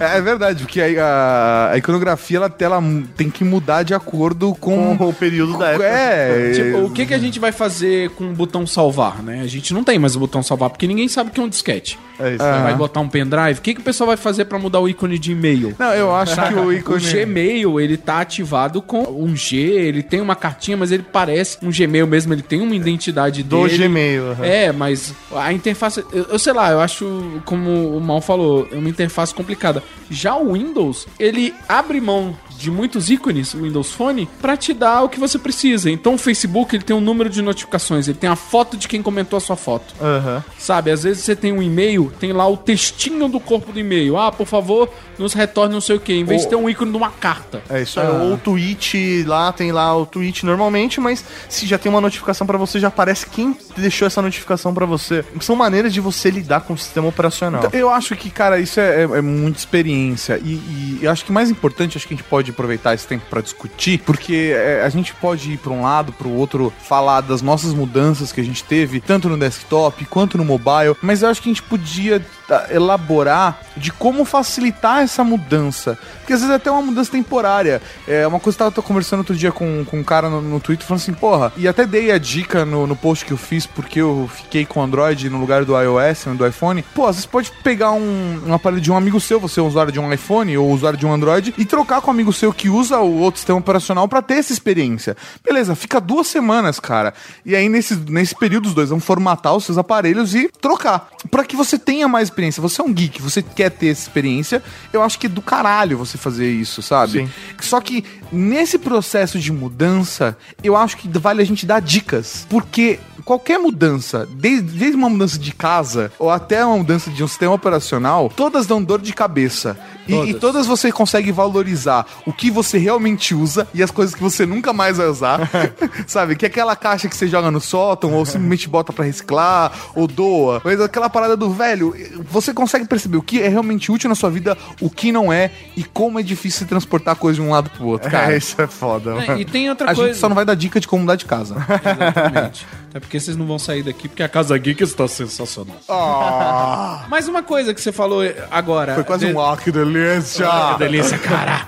É, mas essa coisa que você falou da dica e tal, uma coisa que a gente tem que lembrar também, o geek, ele a dica vai de se informar. Porque às vezes você se informa, não adianta você falar que, ah, eu leio todas as notícias, eu sei absolutamente de tudo, porque tem gente que não sabe quando não é a sua área de interesse. Por exemplo, eu só fiquei sabendo que a Siri não funcionava no Brasil com o meu iPhone. Porque tem gente que realmente acha que assistente de voz vai falar. Então, pra todo mundo que tá ouvindo isso numa caixa de som, eu digo o seguinte: Ok, Google Now. Se o seu celular apitou agora, é porque ele me entendeu em português. Fica uma dica: pesquise. Que na verdade não, porque quando você falou ok, é ok, Google, Google e now é now. Então, velho, não é. É. Mas se você falar ok, Google now, setar alarme, acordar às 7 da manhã com a etiqueta ouvir o Ultra Geek, aí beleza. É exatamente isso. Você tem que saber. Ah, eu não usaria uma assistente de voz. Eu não acho que você pode julgar uma novidade tão rápido. Eu acho Porque que quando não- você começa a usar, velho, é uma delicinha, É né, foda. Por exemplo, cara. eu sabia de quase tudo que o Google Now fazia. Quase tudo. Aí, fui numa palestra com o Léo Lopes. Ele perdeu o celular. O que que ele fez? Ok, Google Now, onde está o celular? Ele começou a apitar. Sim. Ele foi atrás. Foda. Cara, esse é o nível de coisa. E assim, sem encostar. Ah, eu tenho, eu falo inglês fluente. Tá, eu quero ver você conseguir falar isso no meio da rua. Porque no Android, querendo ou não, você tá com aquele headset, o fone com o microfone, você aperta o botãozinho, ou se já tiver ativado, você fala, ok, Google Now. É, tem tem ativar. assistente de voz pra iOS em português. Não é a Siri, mas tem assistente de E a voz. sim. Siri, o- a vantagem da Siri é que ela tem acesso a todo o sistema operacional. Sim. Então, é uma coisa, funções não existentes aqui. Ah, mas eu acho que eu não preciso. Ótimo. Então, se você riscou isso da sua lista, você parte para as vantagens. Sim. É uma câmera incrível, é uma integração ainda maior. Desculpa, e eu sou usuário avançado de Android, mas aplicativos têm suporte infinito no iOS. É. O timer lapse do Instagram não vê, não vai sair tão cedo Uhum. pro Android. Vai sair quando sair um Android que vai estabelecer This is the new high-end. Uhum. E a partir daqui, o, sei lá, o Android o L, que a galera tá falando, né? Que vem depois do K. Deve ser nome de doce, tem que ser com L, né? Lolo. É o iOS Lolo. Ô, Android Lolo, Android Lolo. É. iOS Lolo, fica a dica aí. Se você é só usuário da Apple, você usa o iCloud. E o iCloud não conversa com porra nenhuma, não conversa com PC. Ah, conversa com os hackers do Fortran. Ah, se você é usuário, tipo, Microsoft cachista, só usa sistema da Microsoft, você vai usar o OneDrive. Certo? Mas eu aconselho que você utilize um que funcione com todos. Porque se você for usuário de Android, você consegue migrar pra qualquer lugar facilmente. Na verdade, não é ser o seu usuário de Android, você ser usuário dos Google. sistemas do Google. Então, Sim. no caso, você utilizar o Google Não, não, Agenda. porque você é o- obrigado. Se você tem um Android, você obrigatoriamente vai usar serviços do Google. Sim, sim, obrigatoriamente. Mas se você não está, se você é, sempre foi usuário iOS, eu recomendo que você ut- utilize o serviço do Google da mesma maneira. Sim, porque você nunca vai ter que se preocupar com migração em nenhum sistema operacional. Tanto no Windows Phone, quanto no iOS, quanto no Android. Foi o caminho que a gente fez aqui, que eu fiz de migrar tudo do meu iCloud, que eu sou usuário desde o ponto Mac. Então eu passei do ponto Mac, Mobile Me, aí iCloud, do iCloud eu passei pro Google e percebi que minha vida ficou muito mais fácil. Você não precisava exportar e importar, fica fazendo Se bem que eu descobri um erro, um bug, no Windows Phone. Quando você tem mais de 2 mil contatos na sua agenda, ele não sincroniza tudo. eu fui a pessoa que reportou isso pra, pra Microsoft. Eles não tiveram nenhum caso disso no mundo. Eu fui o primeiro. Tenho orgulho de falar isso. É, é porque eu, eu já falei, você tem que anotar o telefone do bordel, Tato, não de cada um. É, você pega a central do atendimento, não as funcionárias, né, cara? É aquele cara que salva como antigamente, né? Que você salvava no, no próprio cartão, sim. Era. Que você tinha, tipo... Mauri, Mauri casa, Mauri 2, celular. Mauri 3, é isso aí. Mauri, oi, Mauri. Não, tem Mauri, gente que ainda hoje com o celular de. Ah, e por favor, desculpa. Eu tenho só. Não importa qual é a sua escolha, tá? Não pega celular com muito chip. Pelo amor de Deus. Cara, sem ma- você já viu um celular como gasta bateria e processamento pra lidar com a rede de dados de uma operadora? Duas é o dobro de bateria. Ah, não, novo, não sei o que, quatro chips. A marca que só fazia acessório pra botar monitor em cima. fazendo- Foda, Era né? foda. O mundo do smartphone, pelo menos, ele se consolidou a partir do iPhone, né? Ele criou-se esse novo mundo do smartphone a partir do iPhone. Então, Sim. e todo o mercado se direcionou para isso. A partir do momento que os outros fabricantes começaram a desenvolver e entrar nesse mercado, elas tiveram que criar soluções para trazer esse usuário do iOS para o Android. E eles criaram cada um deles a sua solução de migração, né? Para migrar agenda, migrar contatos, É verdade. é, SMS, e-mail. Então, cada um desses fabricantes tem a sua própria função de fazer e, essa e é migração. engraçado, o engraçado disso é que assim, o Windows Phone e o Android, ambos leem o arquivo .csv que o Gmail e o Outlook já geravam na década de 90. Aham. A Apple virou assim e falou: "Tch, formato ponto agenda.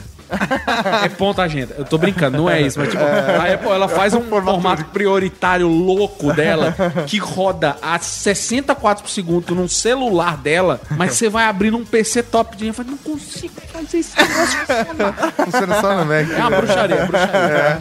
É, Eu acho que é, é muito importante você pensar, na verdade, em qualquer plataforma que não seja diretamente associada só a isso. Por exemplo, ah, você tem um Android. Às vezes, eu conheci essa semana uma pessoa que tinha um Android, mas a agenda dela não tava no Google, tava no SIM card. Cara, foda, né? Imagina, velho, que absurdo. Ou deixar no aparelho. Tem gente que ainda deixa agenda de contatos no aparelho. E aí você migra de telefone, você tá migrando de um Android pra outro Android, o que, que você faz? Tem que redigitar todos os seus contatos. Não faça isso! e por último, pensa que a plataforma. Você tem que usar plataformas que não sejam só obrigatórias do seu sistema operacional. Então você vai comprar um jogo na Mac App Store ou vai comprar no Steam, compra na Steam, porque vai rodar no Mac, vai rodar num PC, sabe? Num Linux No até agora, né? Linux agora, então, é, para mim, é, é não centralizar, cara. Quanto mais você centraliza, mais você se fode na hora de migrar de sistema operacional, ou às vezes você tem que usar dois sistemas operacionais. Você tem uma máquina de trabalho e uma máquina de lazer. Se fodeu, você tem que fazer uma coisa de lazer na máquina de trabalho, ou vice-versa, você tomou no cu. Então é E- importante você descentralizar. E sempre basear a edição de dados de grande conteúdo no hardware mais estável. Por exemplo, eu tava com um iPhone, exportei todos os meus contatos, eu tinha um Android que sincronizava, mas era uma bagunça. Eu peguei o G1, o primeiro Android, antes de pegar o Ah, iPhone, sim. eu peguei o G1zinho, Google Phone mesmo. Aham. E aí eu, putz, peguei o iPhone 3GS, comecei a usar e parei só no 4S. E aí eu exportei a agenda e voltei pro Android. Ah, não, vamos exportar aqui a agenda, tá beleza. Peguei o Nexus, beleza, exportei o iPhone e eu falei, cara, tem muito contato e tem gente com quem eu não falo há muito tempo. Muito tempo mesmo. Dentro dos meus contatos eu criei uma subdivisão chamada Nexus Phone. E lá eu botei quem eu ia usar. Entrei no meu Android, tá, tá, tá, vamos lá ver e tal, não sei o que. Ó, tá aqui, quais contatos você gostaria de sincronizar? Todos, não sei o que. Nexus Phone. Sincronizei, agora é imediato. Ah, eu tô conversando com alguém por e-mail. Eu já clico no contato dessa pessoa, se ela Adicionar. me passou o telefone, adicionar já tá sincronizado. E assim, é um absurdo de veloz. Eu tava combinando com a menina de ir numa cobertura do evento, ela ia fazer. E aí, a a sua mulher, o que ela acha disso? Ela não achou ainda. Mas aí eu tava hora que ela ouviu o Trageek. Gabi DM agora. Mas assim, eu, ela mandou o telefone dela falou assim: ah, a gente se encontra no evento e tal, vou estar com equipamento fotográfico e tal, não sei o quê. Vou estar vestindo uma camisa vermelha, vou estar segurando uma rosa. Aí, aí eu perguntei pra ela, e você, o que, que você vai estar usando? eu de vermelho. coisa. Aí eu, aí eu falei pra ela e tal, não sei o que, ela mandou no e-mail o telefone dela. Eu fui lá, copiei o número, editar contato, adicionei. Aí eu falei, ah, me manda um WhatsApp só pra ter certeza que tá funcionando. Aí chegou, apitou o WhatsApp, e como eu tinha salvo na nuvem, deu tipo alguns segundos porque tava no Wi-Fi, o WhatsApp já apitou. Com o nome dela. Com o nome dela, não tava tipo 011, 55. 511, 19 número. Não, tava o nome dela. Tal. Eu falei, cara, é, é isso, sabe? É uma interface que me deixe fazer isso. Que conversa, né, com tudo. E aquela coisa, o pessoal fala, ah, pô, eu. O pessoal fala isso? Pessoal. pessoal. Ah, tá. Não, não tô falando do partido, tô falando do Ah, pessoal. tá, não, é bom, é bom. Não quero, depois do Ultra Geek de eleição, eu quero, eu não quero mais confusão. Olha o convidado que vocês arrumaram pra falar de eleição. Mas é o seguinte, eu acho que o que a gente falou de usabilidade e tal é suporte e o que você vai fazer com a sua out of the gadget life, né? Tipo os contatos. Pô, você pode até usar o telefone pra ligar, que às vezes a gente faz isso. isso eu faço bastante até. É. E, mas, pô, é uma outside. Você, tipo, às vezes levanta, sai da frente do seu gadget pra ligar. Então você tem que ter algo assim que vá facilitar a sua vida do lado de fora. Então, eu antes de vir pra cá, eu tinha que imprimir a credencial de um evento. Eu peguei, compartilhei o PDF que tava na minha pasta com a minha esposa. Eu falei, cara, esqueci, a gente não tem impressora, tem como você imprimir.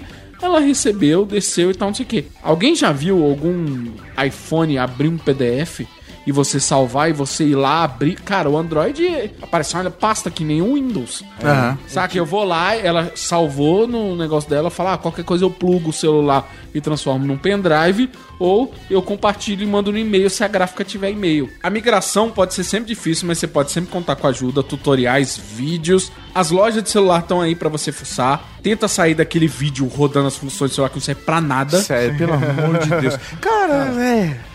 E ó, primeira coisa que eu acho que você tem que saber: armazenamento. Você sempre vai precisar de mais.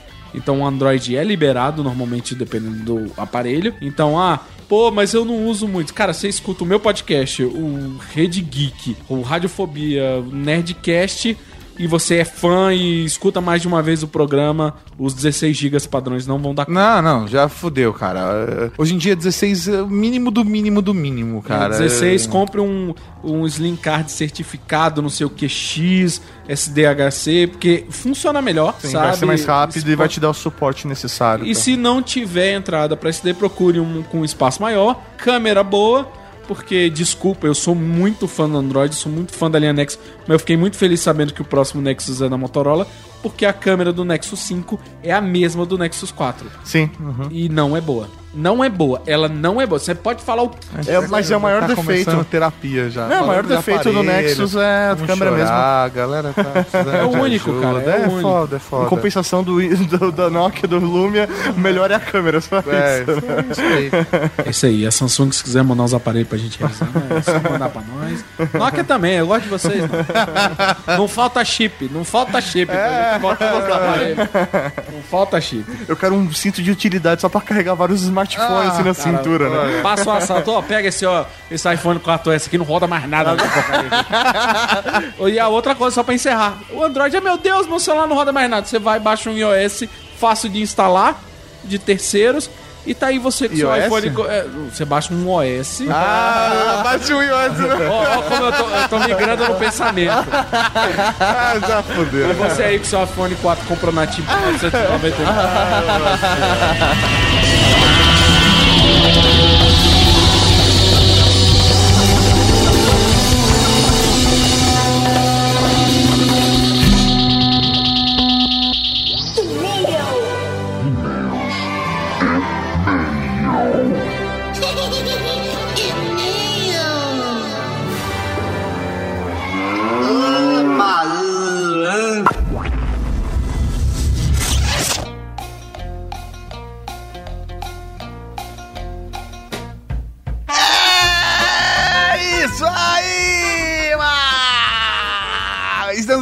Aqui outra dia mesmo, comentário, muito mal, batismo, uma coisa linda de Deus e tudo mais lá no Tá que que que que é lá no Não, é aqui. É aqui, não é lá. É aqui.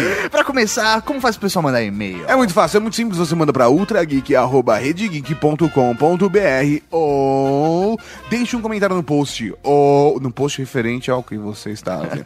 ou vai lá em contato no site, seleciona comentar o último Ultra Geek, coloca o número do Ultra Geek que você acabou de ouvir e clique em enviar. Nós receberemos o e-mail bonitinho. Coisa linda. A mesma coisa serve pra pedidos de batismo, viu? Sim. A galera da Cavalaria Geek quer ser nomeada. Inclusive, estamos fazendo os últimos testes com a plataforma de nomeados já. Ó. Vai faltar uma galera, vocês têm que olhar lá e ver se seu nome tá ou não, entendeu? Vai faltar dados porque ninguém atualizou essa porra. Na verdade, uma galera atualizou. Sim, mó galera mandou. É porque eu tô, né, tentando pressionar quem não mandou ainda, sim. né?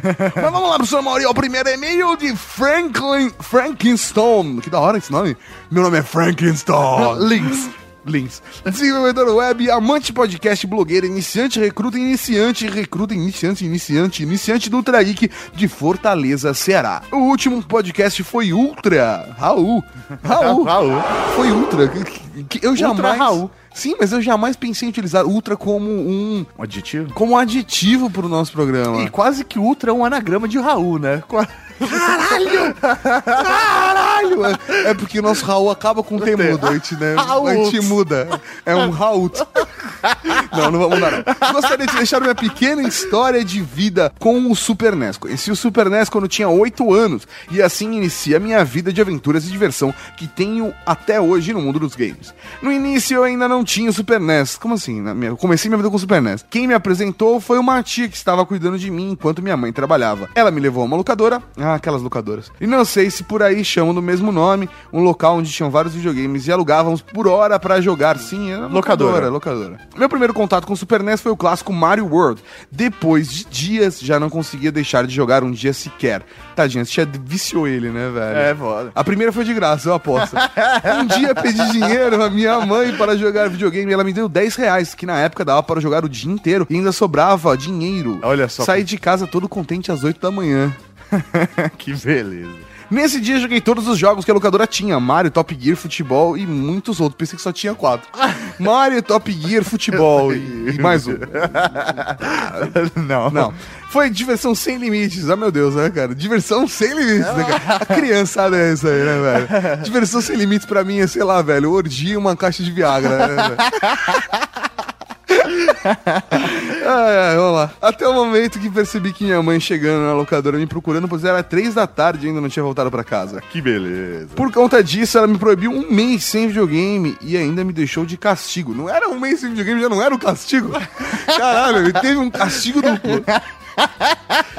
Foi ruim passar um mês sem jogar Super NES, mas deve ser o lado bom. Por conta disso, minha mãe acabou comprando um pra mim, não precisava mais sair de casa pra jogar. Ela parou de. Ela colocou numa sessão de desintoxicação e aí pegou o dinheiro que ele usava pra gastar e comprou um videogame. Exatamente. Certas aventuras geram bons momentos. Parabéns pelo podcast de vocês. E um Raul para toda a cavalaria. Um Raul!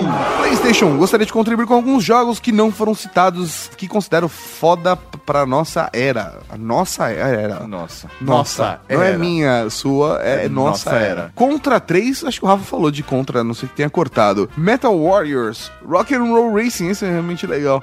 Chrono Trigger, sim, acho que o Rafa comentou. Star Fox, nossa, joguei muito Star Fox. F-Zero, Superstar Soccer, mais ou menos, né? Terra Enigma, Grandios 3 e Sonic Wings. Não poderia falar do Zelda, Mario RPG, principalmente Donkey Kong, pela sua trilogia e suas músicas que marcaram muito minha infância. PlayStation 2, como desafio, consegui sete novos recrutas. Olha, semana passada tive a oportunidade de fazer seminário do meu curso e aproveitei para apresentar Ultra Geek pra turma e ouvir o episódio A Bolha da Internet que tinha ligação com o tema do seminário. Que, Que bacana. legal. Animal, animal. Do caralho, três Raús pra você, meu velho.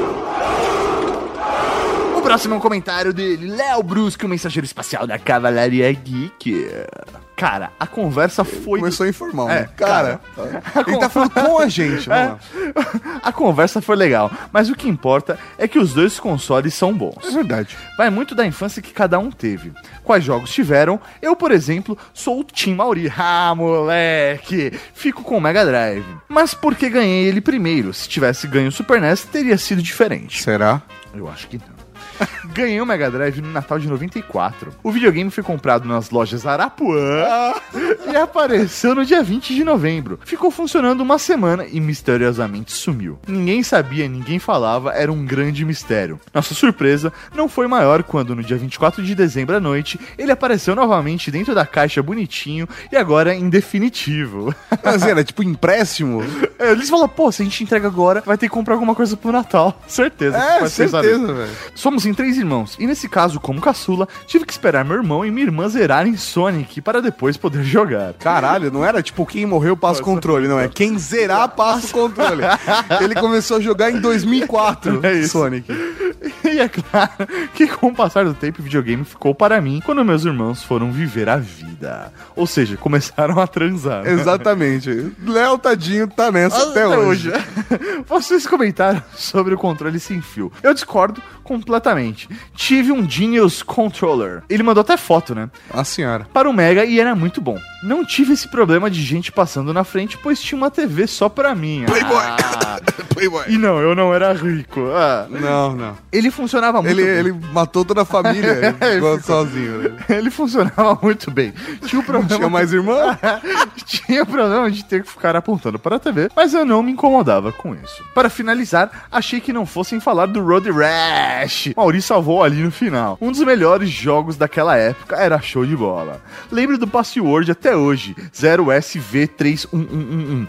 Liberava 40 mil dólares para comprar qualquer moto que quisesse. No Mortal Kombat 1, para habilitar o sangue, a sequência era A, B, A, C, A, B, B. Muito foda. Valeu, galera. Bom relembrar os jogos e as trilhas sonoras. Um Virgin Alert pro Léo Brusque. E um Raul. Um Raul pro mensageiro espacial da que é... O próximo e-mail pro Sr. Maurinho é um e-mail, mas não é meio qualquer. Ele é um e-mail especial. Ele é um... Com a voz grave, assim, meio rouco de resfriado, vai ficar da hora. Batismo! E o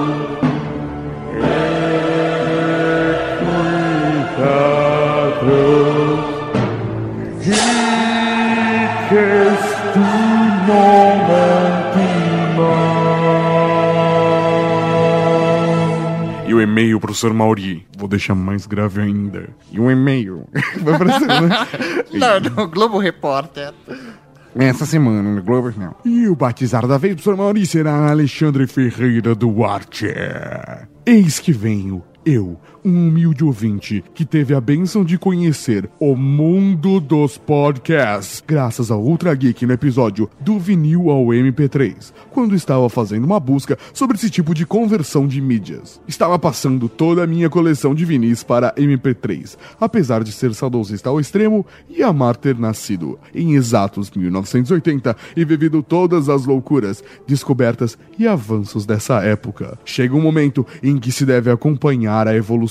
Ao ouvir esse episódio especificamente, especificamente, Mauri, senti-me altamente emocionado em ver minha infância e adolescência passar pela minha frente. Ele estava morrendo.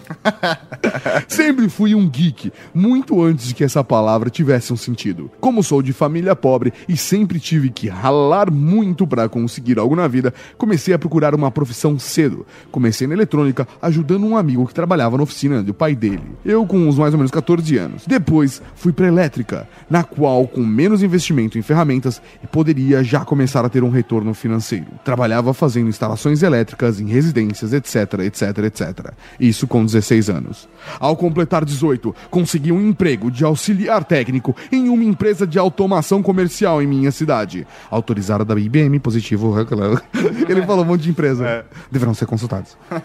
Graças ao meu conhecimento em eletrônica, trabalhei na mesma por 7 anos, onde, após os mesmos, com muita experiência acumulada e reconhecimento profissional não existente por parte do empregador, olha só, trabalhista neles, né, cara?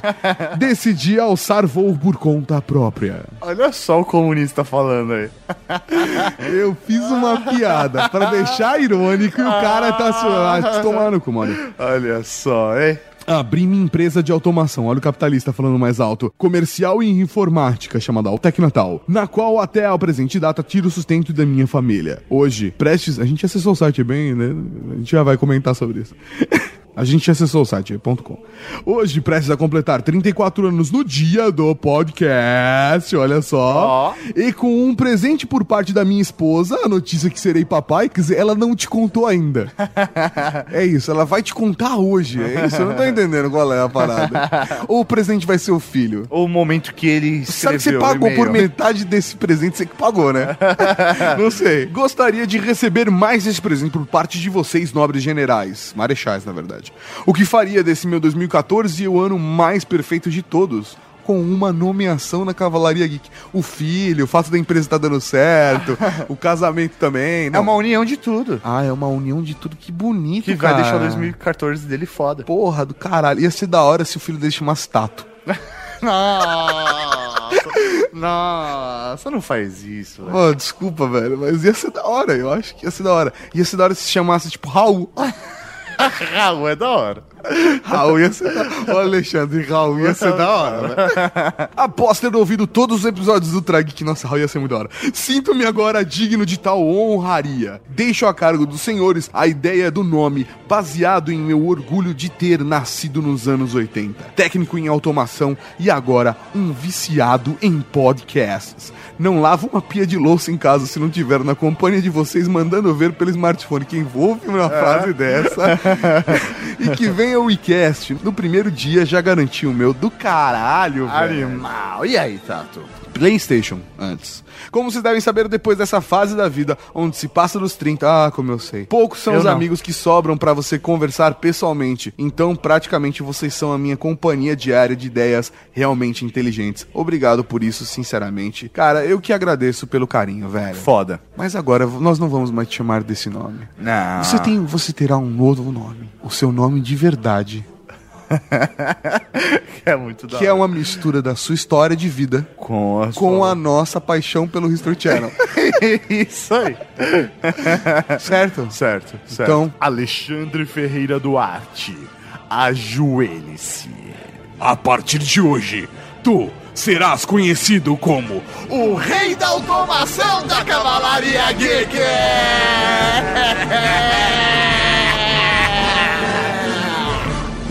Porque uma coisa, professor Mauri, é você ter atendido em automação as Casas Bahia. Por exemplo, não é nada atender Casas Casa Bahia. Bahia. Ah, falar, pô, beleza, eu vou fazer automação de sistema da casa das pernambucanas. Sim, da Lojas Americanas. Ah, americanas, não, não. Ele atende Casa Universo. Chupa essa universo. ah, qualquer um pode fazer Casas Bahia. Eu quero ver você fazer a casa Universo. Por isso ele é o rei da automação. O rei da automação. 14 anos de experiência, o rei da automação. O rei. Então, Raul para o rei da automação da Cavalaria Geek. Raul. O próximo é e-mail de Wagner Waka. Ele tem um nome na cavalaria, o Wagner Por Waka. que ele não mandou com o nome É. Cavalaria? Eu não vou ler o e-mail dele, mano. É, não vai ler o e-mail não dele. vamos ler o e-mail dele. Por quê? Porque ele não colocou o nome dele na É, Cavalaria O Geek. e-mail dele era muito bom. Era muito bom mesmo. Era muito bom mesmo. Ele tava defendendo Super NES ou Mega Drive? Ele tava. def- Ele tava contando, não, ele dando referências sobre. Porque o conteúdo dele é de game, né? Então ele tava complementando as histórias aí. A gente podia ter feito uma propaganda, Sim. ter falado do podcast dele aqui no dia do podcast. Sim, sim. Mas ele não colocou o nome O na Cavalaria dele, Geek. É, ele não colocou o nome dele. E o nome dele é um nome mó legal. Ah, então. Como, olha, é assim, né? Pô. Eu não, eu não conheço. Você conhece Wagner Waka? Não, só. Eu- não, não- não conheço. Nunca ouvi falar. Então, ah, Eu conheço um cara da Cavalaria que que escreve lá no Players 2. É? Mas o Wagner Waka. Não, né? Não. Beleza. Ah, é. Próximo. Que bom, né? Porque a gente tava com o tempo tão apertado, velho. Vamos então aqui. Um erro babaca, né? Ai, ai, que, que erro babaca. Se fudeu. Ai, ai, eu tava precisando fuder alguém mesmo essa semana. Agora o próximo e-mail é um e-mail daquele bonito, daquele que deixa, velho, todas as calcinhas umedecidas. Sabia que eu te amo? Mas eu te amo muito mais. Ah, não. Eu te amo mais. Eu te amo mais. Eu te amo mais. Momento, coisa linda de Deus. Hey guys. Deixei até essa voz mais grave, Mauri. Faz o show. Hey guys, seguindo um grupo de nerd no Facebook, surgiu um post sobre os melhores podcasts. E é claro que vocês estavam lá. Eu não conhecia e resolvi verificar. E agora estou amando. Amando, amando, amando de quem? Vocês são muito bem-humorados. Provavelmente fazem muito sexo. Certeza. É impressionante como as pessoas conhecem a gente rápido, né, cara?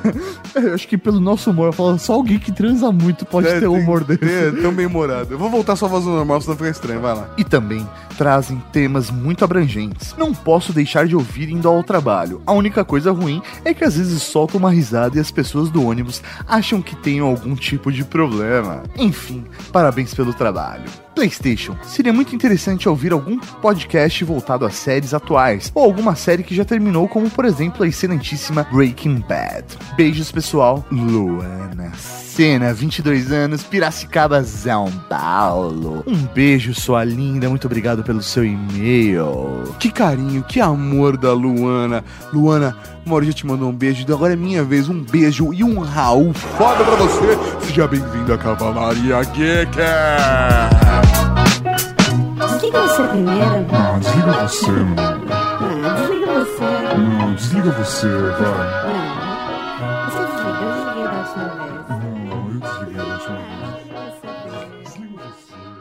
Próximo Professor Mauri é um comentário de Rafael Corrêa. Acabei de ouvir o episódio agora. Porra, muito obrigado pelo carinho. Próximo. Não, obrigado.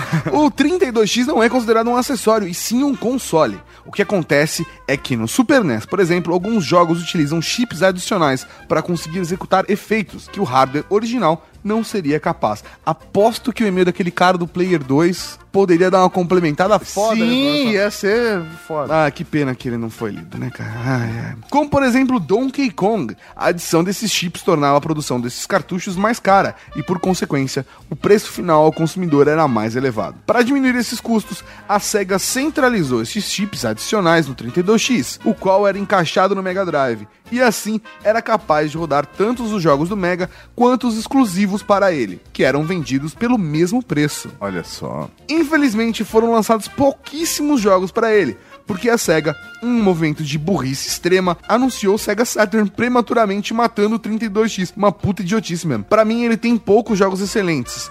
Black Throne, Colibri, Colibri, caralho. Mortal Kombat 2, Pitfall The Mayan Adventure. O Sega CD nada mais era do que uma forma de usar a mídia de maior capacidade, podendo com isso executar vídeos e som de melhor qualidade. Ele tem muitos títulos excelentes como The Adventures of Batman and Robin, Cadillac and Dinosaurs, caralho, Cadillac and Dinosaurs era muito foda. The Second Cataclysm, Chuck Rock 1 e 2, Earthworm Jim, Special Edition, Final Fight CD, Flashback, The Quest of Identity, Jurassic Park, Lunar Eternal Blue, Lunar the Silver Star. A lista é grande e todas elas com pronúncias bem difíceis pra quem tá resfriado. Quando ao Mega Drive foi feita uma comparação entre a Aladdin dele e do Super NES, são jogos totalmente diferentes, assim como são os jogos do Alien, são totalmente diferentes entre os consoles. Aposto que aquele medo do cara do Player 2, velho. Ia, ia complementar isso muito. Ah, é foda quando você não tem um nome na Cavalaria Geek. Ah, Ai, ai, foda. Foi dito que o Zelda, A Link to the Past, que eu amo, é o melhor jogo de Super NES. Deveriam experimentar o Crusader of the Century, do Mega Drive, que é na mesma vibe. O Landstalker e o Beyond Oasis também são ótimos. Senti falta de comentários sobre jogos de navinha. Risos. Destes, o meu favorito é o Philius. Jogos de navinha são os melhores, velho. Eu, eu- mas navinha, por exemplo, você também considera avião? É, o que se chamava jogo de avião, é jogo de navinha. É, é. Pra mim, um favorito é Afterburn 2. Ah, Afterburn 2 é o que é jogo de navinha pra você? Acho que eu não sei se eu tô muito específico, sou só nave espacial. Ah, não, não. Voo é navinha. Ah, vou é navinha. Existem centenas de jogos pro Mega Drive que consideram excelentes, mas já escrevi demais. Então, um Raul pro senhor Rafael Correa. E agora é aquele momento lindo, aquele momento gostoso, aquele momento empolgante. O momento Raul!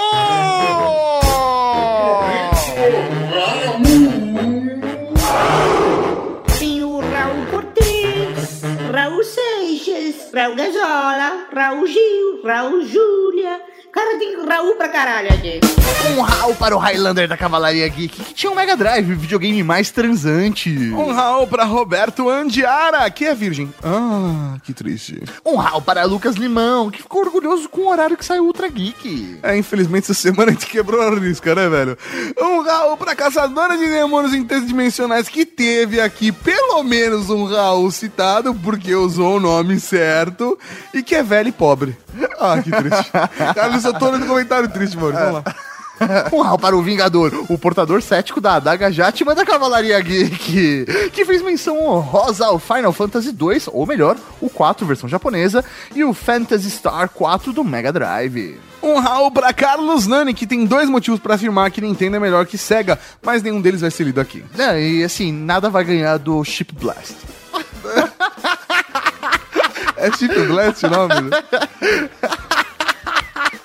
Nada ganha É. Um Raul para Luciano Soares, que tem todos os acessórios para deixar o Mega Drive ainda melhor que já é. Um Raul pra Souza 005, que lembrou do saudoso Alejo. Boa, Alejo. Um Raul para Rafael Correia, que deu conselho: compre uma TV de tubo. A imagem dos consoles antigos na LED fica horrível. A gente acabou de ler um comentário do Rafael Correia e leu um, um muito Raul dele. Ah, é? Tá aí duas vezes. Por quê? Se ele tivesse nome na Cavalaria Geek, tivesse colocado o nome na Cavalaria Geek, poderia ter sido lido duas vezes. Para o Barone, o demente da Cavalaria Geek, o demente da Cavalaria Geek, que tinha um Master System com Alex Kidd na memória. Boa. Raul para Victor Matheus NF, Nota fiscal. que disse: Mario é foda e Sonic é moda. Você é que foda, né, velho? Como que a gente não vai zoar o maluco e falar Mario é foda, Sonic é moda. Ai, ai, é da hora zoar os outros, né, cara? Acho que é porque eu tô resfriado, tô, tem um Evil Tato Tarkan Entendi. Saindo de dentro de mim. Um gol pro Rodox do Proibido Ler, que é do time Mega Drive, um time que é vencedor. Um Raul para Irene Juliana, que ouviu o Geek pela primeira vez, mas já vai baixar os anteriores. Da hora! Um Raul pro grande dragão grande da Cavalaria Geek, que postou fotos do momento do seu batismo. Que da hora! Um Raul para Felipe Moreno, que só teve Playstation. Molecada jovem, né, cara? É, é, não viveu os momentos raiz, ó, videogame raiz. Ninguém só pra. CD, né? Ninguém só pra CD, cara. Um Raul pra Antônio Rezende, que ia gravar um Ultra Geek. Que irá gravar um Ultra Geek conosco? Sim, porque ele fez a compra dele no iCast. Ah, agora. Ah, então ele vai. Um Raul para a Mulher Maravilha, Sam Marachal das alturas dos instrumentos masculinos. Aí, pela explicação que ela deu sobre o Catar. Um grande Raul pro Ranger da Cavalaria Geek, que completou 4 anos de cavalaria! Animal, velho, orgulho, mano, do caralho. É nóis, velho. Foda. Um Raul para Derval, que acha o Ultra Geek muito top e ultimamente vem sendo um dos melhores casts, mas acho o Nerdcast igualmente foda. Eu gosto do Nerdcast Porra, pra caralho. É uma honra pra eles ser colocado no mesmo nível que a É gente. uma honra pra, eu acho uma honra pra mim, eu gosto pra caralho do Nerdcast. Um Raul pra Cícero de Oliveira, que explodiu muitos carros com a bazuca do Super NES. Meu Deus.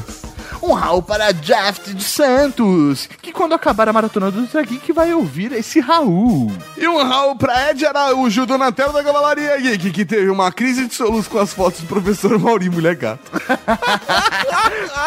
Um Raul pra você que baixou esse programa. Um Raul pra você que está comemorando o dia do podcast. Um Raul pra você que adora o Mega Drive. Um Raul pro Heller que mandou um presente pra gente tão foda que a gente vai ter que fazer um ponto especial pra mostrar. ele. Só pra mostrar ele. Um Raul pra você que tem o nome da Cavalaria Geek. É, um Raul pra você que mandou e-mail, mandou comentário, mas não foi lido aqui. Então até semana que vem com mais um Ultra Geek aqui na Rede Geek. Tchau.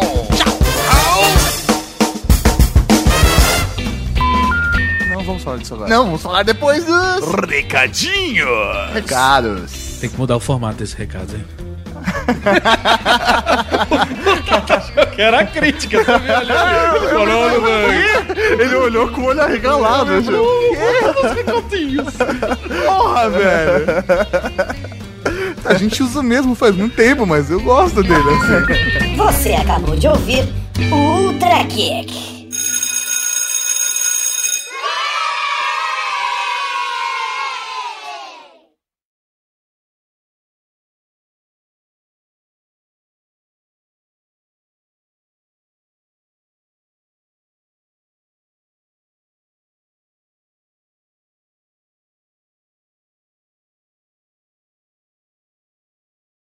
Cenas Improváveis. Todos vão jogar.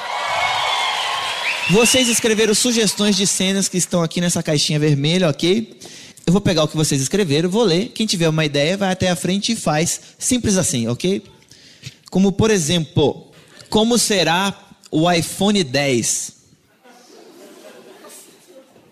Peraí, como Olha, assim? não, mas dá é tão olhada. caro que você teve que vender um rim, é isso? É, não, mas aí você baixa o aplicativo de hemodiálise e já era. Não, é do caralho.